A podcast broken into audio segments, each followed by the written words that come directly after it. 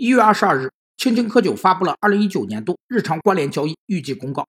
公司及子公司预计发生日常关联交易总金额为二千一百五十五万元。关联交易类型包括向关联人采购商品、销售商品、提供劳务及接受关联人提供的劳务等。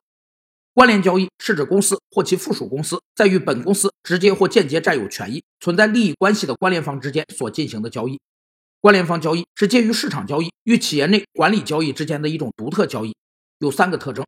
一是当事人之间存在控制与被控制、影响与被影响的关系，导致关联方交易的双方地位实际不平等；二是关联方交易具有特殊目的，如节约市场交易费用、调节利润以降低税负等；三是关联方交易具有隐蔽性，这为上市公司随意调整利润提供了方便之门。青青稞酒官方表示，公司与关联方之间的业务往来遵守了公平公正的市场原则，与其他业务往来企业同等对待。不存在利益输送。